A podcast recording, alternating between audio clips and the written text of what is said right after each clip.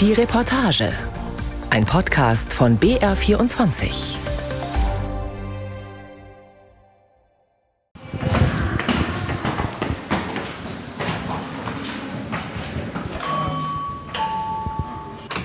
Hallo.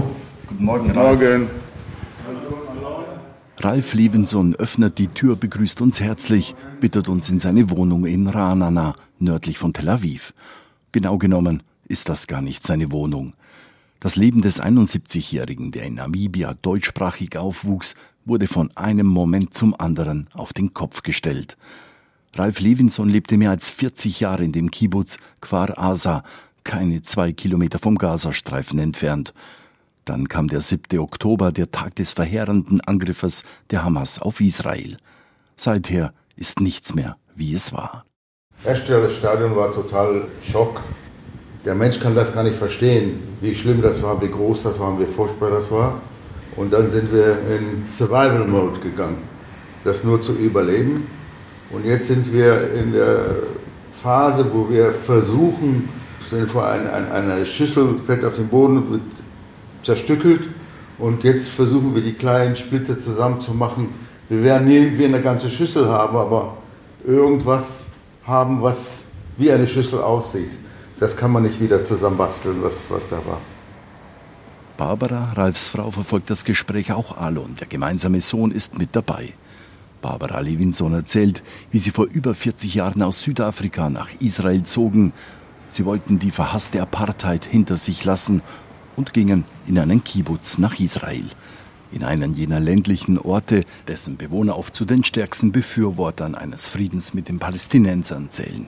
In dem Kibbutz, ganz im Westen Israels, fanden sie eine neue Heimat, schwärmt Barbara Levinson. Wir haben Kwa Asa als unser Zuhause ausgewählt. Ein wundervoller Ort, sehr ländlich, mit vielen Grasflächen und Bäumen und vor allem mit friedliebenden Menschen.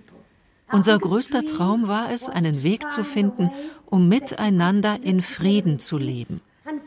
Leider sind alle unsere Träume, alle Werte, die wir hatten, komplett zerstört worden. Alon Levinson, der Sohn von Ralf und Barbara, lebte mit seiner Frau und den drei Kindern in einem eigenen Haus in dem Kibbutz. Mit Grauen denkt er an diesen 7. Oktober zurück. Eigentlich war es ein Feiertag.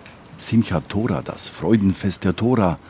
Eigentlich, doch es kam ganz anders. More than 200 terrorists flying into the kibbutz Mehr als 200 Terroristen flogen in den Kibbutz, vor allem mit Paraglidern. Sie kamen auch mit Allradgeländewagen, voll mit Munition, mit Maschinenpistolen, Granaten, Panzerfäusten, dazu Sprengstoff. Wir hatten nicht wirklich eine Chance, uns dem entgegenzustellen. Gerade mal acht Leute, die noch nicht mal Waffen zu Hause hatten. Unsere ganze Nachbarschaft wurde buchstäblich abgeschlachtet. Alon zählt wie ein Uhrwerk alle seine Nachbarn auf, die getötet wurden. Ralf und Barbara sitzen daneben und blicken ihren Sohn entsetzt an, schütteln immer wieder mit dem Kopf.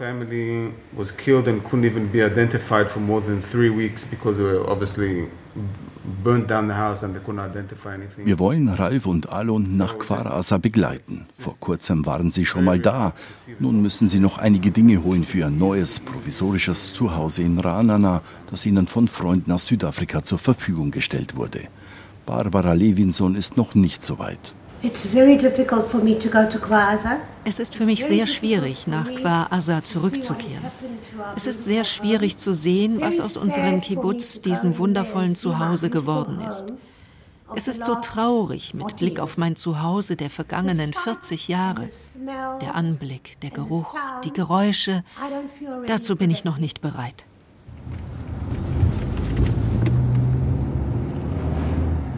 Es geht mit dem Auto nach Kfar Aza. Der Kibbutz wurde kurz nach dem Unabhängigkeitskrieg gegründet. 1951 siedelten sich dort Familien, Anhänger eines libertären, freiheitlichen Lebens an, trotz der Nähe zum Gazastreifen. Wer so nah an der Grenze zu dem seit jeher umkämpften Palästinensergebiet lebte, der wusste um die Gefahr. Auch Ralf und seine Familie machten da keine Ausnahme. Die haben immer gesagt, Quaasa, wenn Leute fragten, wie ist das eigentlich da, an der Grenze. haben wir immer gesagt, 95% Himmel und 5% Hölle.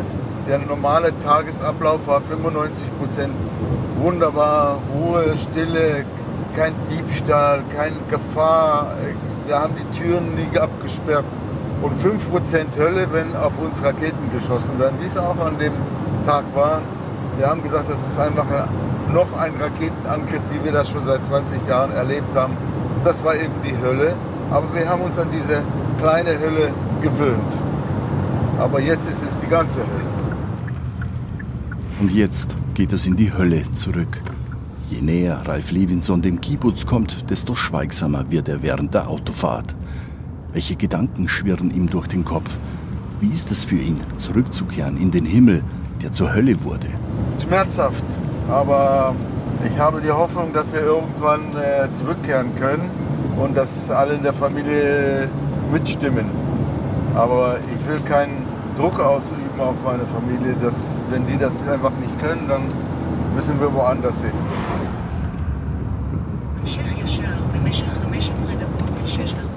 Ralfs Kibbutz ist weitgehend zerstört, die Zukunft völlig unklar.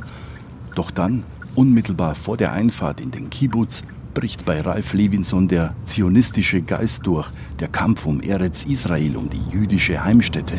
Das ist ein Teil von Zionismus auch, dass wir da leben.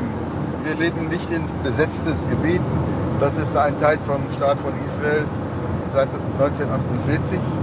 Und wenn wir wegziehen und andere wegziehen, dann wird das Land irgendwann von den Palästinensern besetzt. Und, wenn das im ganzen Land so ist, dann bleibt kein Israel mehr über. Wem gehört das heilige Land? Wie kann Israel seine Existenz inmitten feindlich gesinnter Staaten sichern? Welche Zukunft haben Millionen von Palästinensern in der Region? Seit der Staatsgründung Israels vor 75 Jahren beherrschen diese Fragen das Zusammenleben der Menschen im Nahen Osten. Ein ungelöster Konflikt, der immer wieder mit fieberhafter Diplomatie, mit Friedensinitiativen und auch immer wieder mit Kriegen ausgetragen wird. So wie jetzt. Dem Angriff der Hamas am 7. Oktober, bei dem mehr als 1400 Menschen ermordet wurden, folgt in diesen Tagen eine für Israel beispiellose Militäroffensive. Hohe Offiziere bestätigen, das Land ist noch nie mit einer solchen Feuerkraft der Armee vorgegangen. Um einen Eindruck zu bekommen, wie sich dieser Krieg anhört und wie er aussieht, muss man erst einmal marschieren. Es geht über dorniges Gestrüpp auf einen Hügel. Zum Grenzzaun nach Gaza ist es Luftlinie nicht einmal ein Kilometer.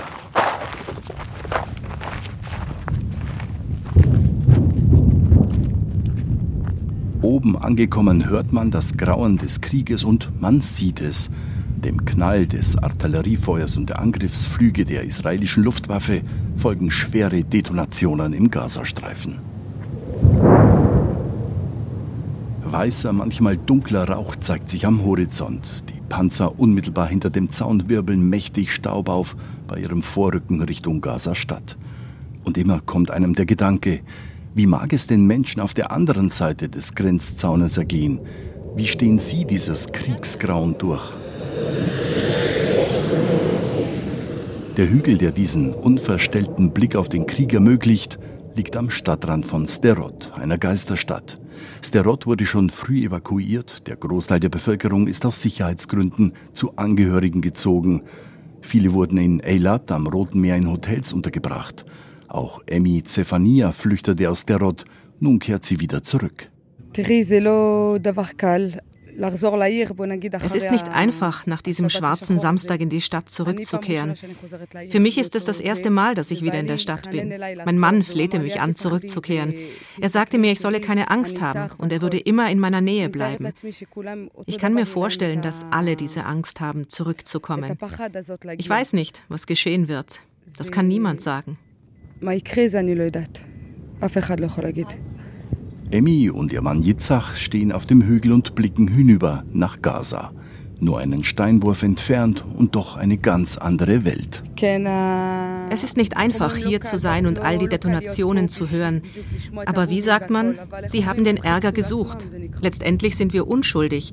Wir haben nichts gemacht. Sie haben uns angegriffen. Der Hass ist groß nach dem Terrorangriff vom 7. Oktober. Yitzhak Stefania, Emis Mann, redet sich in Rage. Viele von denen, die sich an dem Massaker beteiligt haben, waren Zivilisten. Das kann man gut auf den Videos erkennen. Es waren Zivilisten, die rüberkamen und mit bloßen Händen gemordet haben. Es ist nicht nur die Hamas. Sie alle dort sind Hamas. Alle.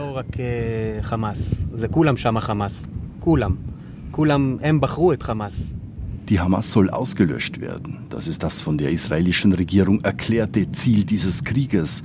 Ein Krieg, den man von diesem Hügel aus erschreckend nahe erlebt. Ob die Hamas ausgelöscht wird, davon macht Yitzhak Zephanias abhängig, ob seine Familie auch künftig in Sderot leben wird. Wenn die Hamas nicht mehr sein wird, dann kehren wir hierher zurück. Wenn die Hamas weiter existiert, dann ziehen wir uns ins Landesinnere zurück.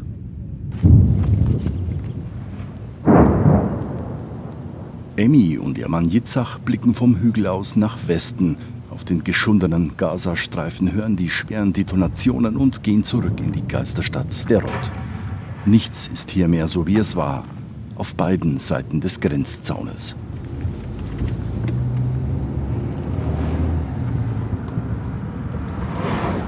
Jetzt geht's in die Kibbutz, in unsere Kibbutz rein. Auch für Ralf Levinson ist nichts mehr so wie es war. Langsam fährt das Auto an das schwere, gelbe, metallene Tor heran. שלום, מה נשמע?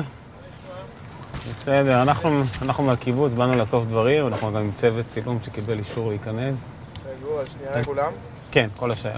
Olivgrün gekleidete Soldaten des israelischen Militärs halten den Wagen an. Per Funk klärt der wachhabende Soldat, ob wir mit Ralf in den Kibbutz hineinfahren dürfen. Ralf weist sich als Bewohner aus. Schnell kommt das Okay des Militärs.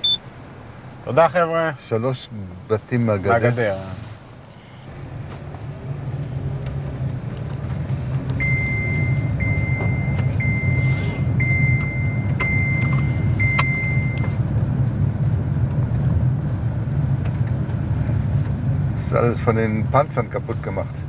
Das, äh, der Bürgersteig also. Es geht vorbei an von Kugeln durchlöcherten Fahrzeugen, manche Häuser sind ausgebrannt, viele der Fassaden weisen Schusslöcher auf. Und überall ist Militär.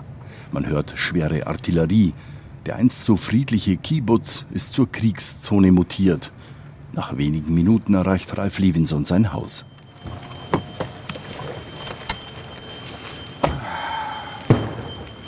Das ist, was übergeblieben ist von einem wunderschönen Garten. Willkommen, meine Wohnung. Fast unbeschadet. Ah, kein Strom. Okay. Kein Strom. Ralf Levinson schaltet den Feuermeldealarm aus.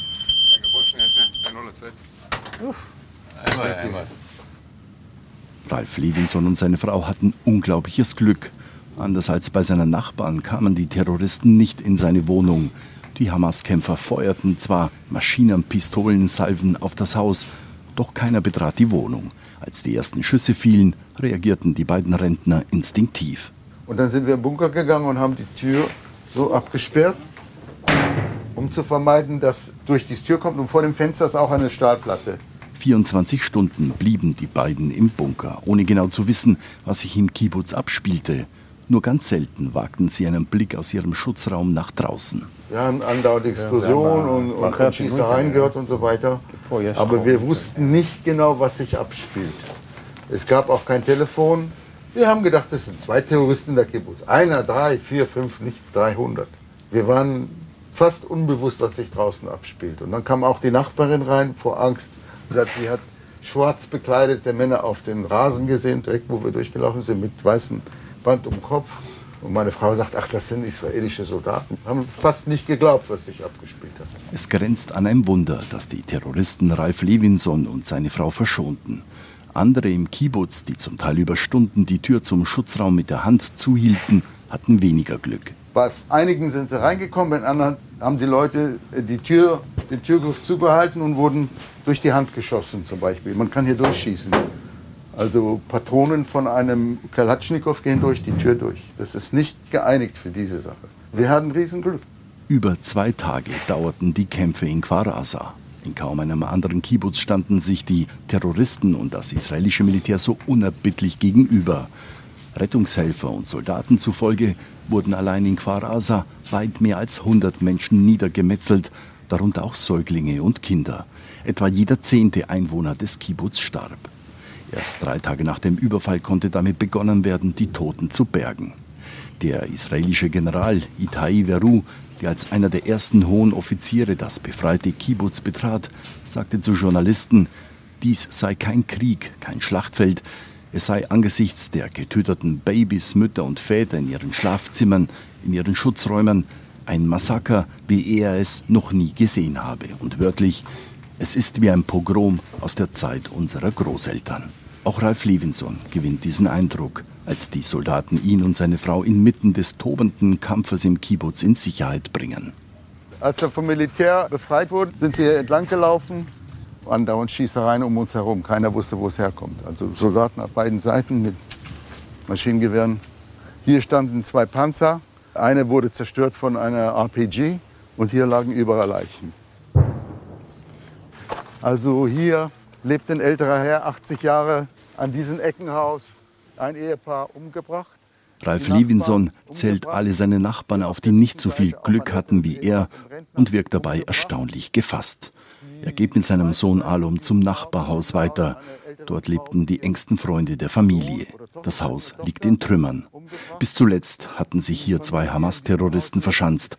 Das israelische Militär beendete den stundenlangen Feuerwechsel mit einem Luftangriff auf das Haus. Vorsichtig gehen die beiden über die Splitter und Trümmer am Boden, achten darauf, nicht auf eine Sprengfalle oder nicht detonierte Bombe zu treten. Das war eine Wohnung. Hier haben Leute gelebt. Krieg, Mord, Totschlag. Furchtbar. Ich war hundertmal in dieser Wohnung gewesen. Hier sind Leute gestorben, Soldaten gestorben, Terroristen gestorben. In diesem Raum. Alon Levinson, Ralfs Sohn, wirkt in dem zerstörten Haus seines besten Freundes schockiert. Es arbeitet in seinem Kopf. Seine Gedanken gehen in die Zukunft. I grew up on the kibbutz and I wanted my kids to have a happy and uh, free ich bin in einem Kibbutz aufgewachsen und ich wollte, dass meine Kinder eine glückliche und freie Kindheit erleben. Aber klar, dieser Akt von zutiefst teuflischem Terror hat alles verändert. Die Kinder sind in einer schwierigen Situation aufgewachsen, inmitten von Raketen und Mörsergranaten. Aber nun haben sich die Dinge um 180 Grad gewandelt. Wir müssen nun einen neuen Weg finden. Wir können nicht einfach hierher zurückkommen. Die Kinder haben ein ernstes Trauma. Es werden Jahre vergehen, bis sie darüber hinweg sind. Hierher zurückzukommen wird sehr schwierig. Ich weiß nicht, ob wir dazu in der Lage sind. Coming back here would be really, really difficult. I don't know how we'll be able to do it. Es gibt eine Videoaufnahme des israelischen Militärs, wie einer der Hamas-Terroristen, die Kfar Aza überfallen haben, verhört wird. Das Video wurde Journalisten zur Verfügung gestellt. Die Echtheit des Videos kann unabhängig nicht überprüft werden. Omar Abu Rusha aus Gaza, Mitglied der berüchtigten Nukba-Einheit der Hamas, wird in dem Verhör von einem Soldaten, dessen Stimme verstellt wurde, gefragt, was sein Auftrag war.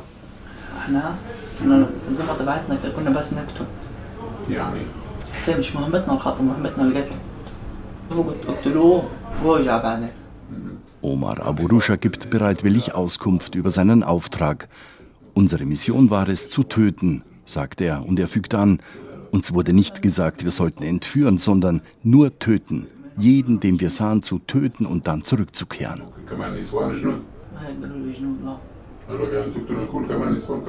Ralf Levinson kennt das Video bereits sieht es sich aber noch einmal an.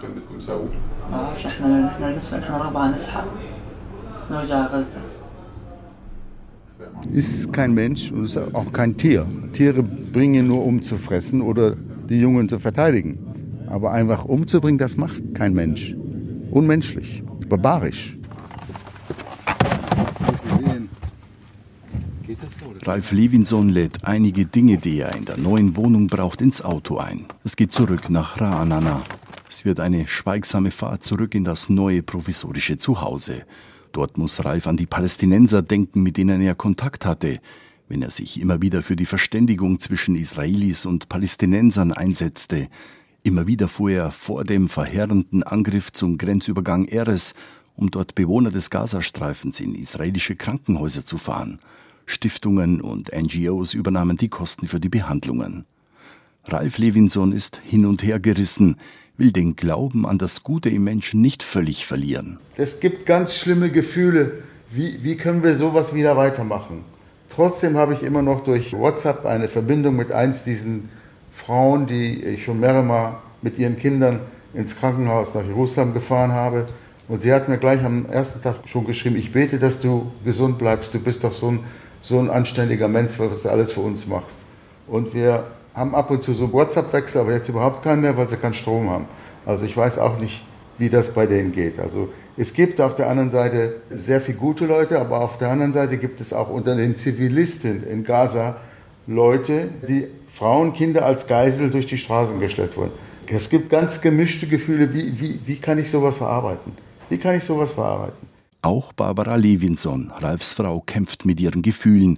Sie will nicht alle Palästinenser verurteilen, so schwer ihr das auch fällt. My basic belief in human nature. Mein tiefer, grundlegender Glaube in die Natur des Menschen ist sehr stark. Sogar heute sage ich, das sind Terroristen, extremistische Islamisten. Aber was ist mit den Leuten? Was passiert mit den Menschen in Gaza? Ich könnte jetzt sofort dorthin gehen und die Kinder mit Liebe umgeben. Die Extremisten nehmen ihre eigenen Leute als Geiseln. Es ist eine Frage, die Barbara und Ralf Levinson keine Ruhe lässt. Wird es jemals wieder möglich sein, zurückzukehren in ihren geliebten Kibbutz? Kann Aza der Ort sein, in dem sie ihren Lebensabend verbringen? Kann man die Grausamkeiten, die dort stattfanden, ausblenden? Sie wissen es nicht. Die Frage wegen der Rückkehr hängt von sehr vielen Sachen ab wie ist die Sicherheitssituation, ob wirklich die Hamas verschwinden wird und ob da eine stabile Regierung kommt, mit der man leben kann und die nicht auf uns Raketen schießen.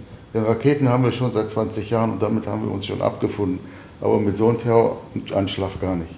Und dann gibt es die Leute, die so traumatisiert sind oder die ihre Kinder verloren haben, die können nicht wieder in diesen Friedhof ziehen, wo sie vorher gelebt haben. Es ist einfach unmöglich. Ralf und ich sind beide Rentner, die sich ein wundervolles Leben aufgebaut haben. Wir hatten Pläne, waren auf dem Ausland. Das war die Zeit, von der wir immer geträumt hatten. Aber unsere Träume wurden zum Albtraum. Das ist die Realität. Yeah, that's the reality.